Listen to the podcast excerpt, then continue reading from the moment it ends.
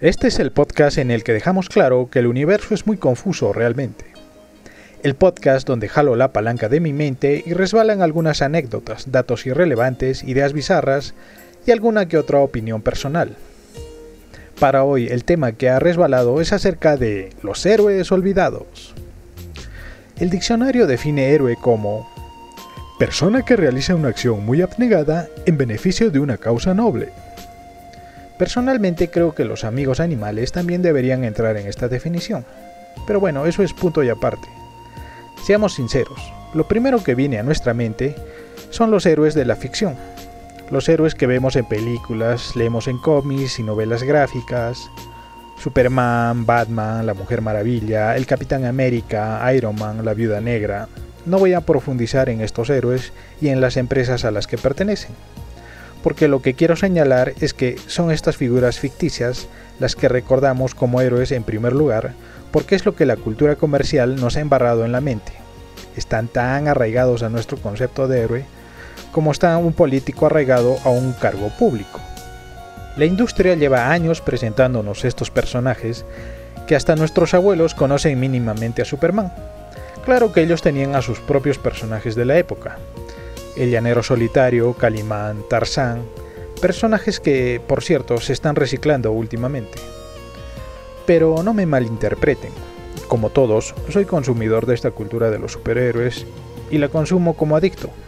Juro que puedo dejarla de consumirla cuando a mí me dé la gana, que lo tengo controlado. Pero aún no he vendido el microondas para ir a ver la última película del hombre araña o comprar las historietas de Flash. Pero ya en serio, mm, no pienso que esta cultura sea completamente negativa, solo hay que tener criterio como en todo últimamente. Porque ya no son tan inocentes y nos quieren vender ideas perniciosas por estos medios. Sin embargo, y si seguimos escarbando en nuestro cerebro y apartamos a los héroes de ficción, los siguientes en aparecer son los héroes históricos. Aquellos que entraron en nuestra mente, para muchos, porque el curso de historia es obligatorio en nuestra etapa educacional. Por lo general en Latinoamérica nos los presentan como los héroes de la independencia, hombres que lucharon y se sacrificaron para librarnos del yugo de los conquistadores europeos. Por cierto, ¿sabían que uno de los héroes más olvidados de la independencia peruana fue el general William Miller, de origen inglés? Este experimentado militar que había luchado en las guerras peninsulares contra Napoleón se unió a las fuerzas del general San Martín y participó en muchas batallas importantes. Fue el fundador de la división conocida como los Húsares de Junín, jefe de caballería de la batalla de Ayacucho, condecorado años después como gran mariscal se le describe como una persona con mucho ángel, alto, poderes de tormenta, atento, bueno con los niños, hasta que se le atoró la capa en la aleta de un misil. Eh, no, perdón, eso último no es cierto.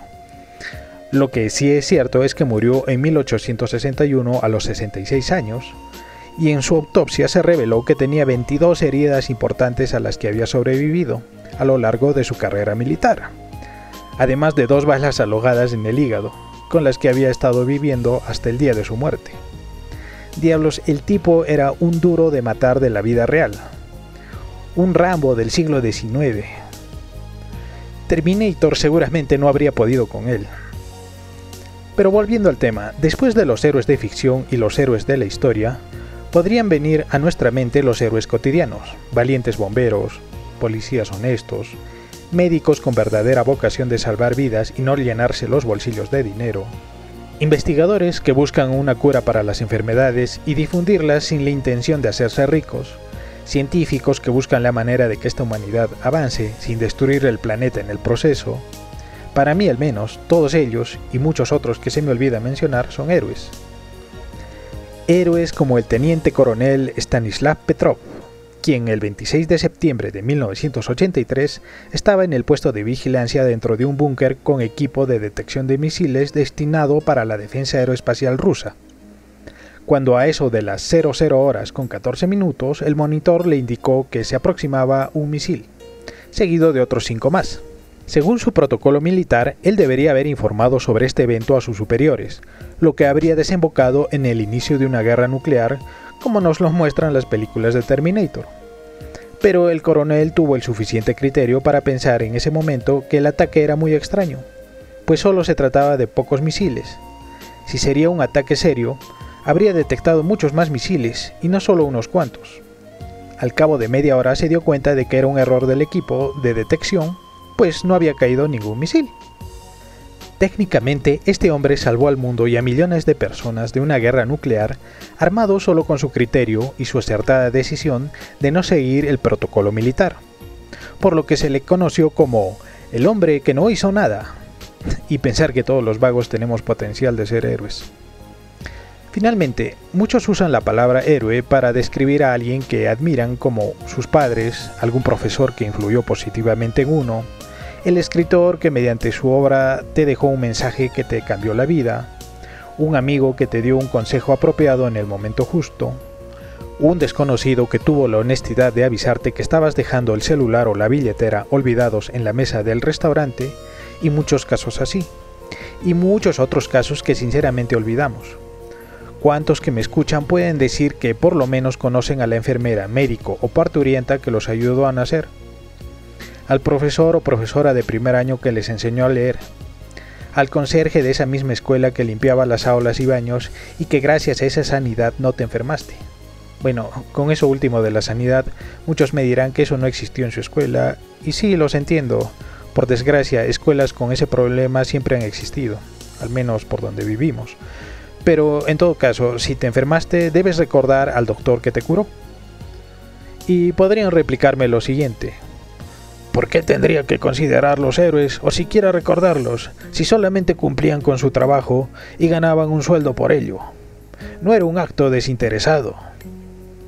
Pero piensen lo siguiente, la gente cree que solo los grandes actos hacen la diferencia, que solo un gran científico humanista, un millonario poderoso o un gran personaje podrán cambiar al mundo y hacerlo avanzar.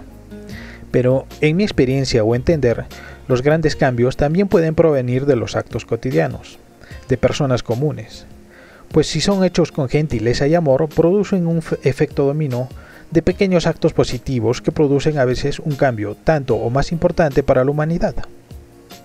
Desde ese punto de vista, todos estamos llamados a ser héroes, y aunque consciente o inconscientemente sabemos que tenemos el poder en nuestras manos, muchos no lo hacemos y eso solo nos demuestra que... El universo es muy confuso realmente.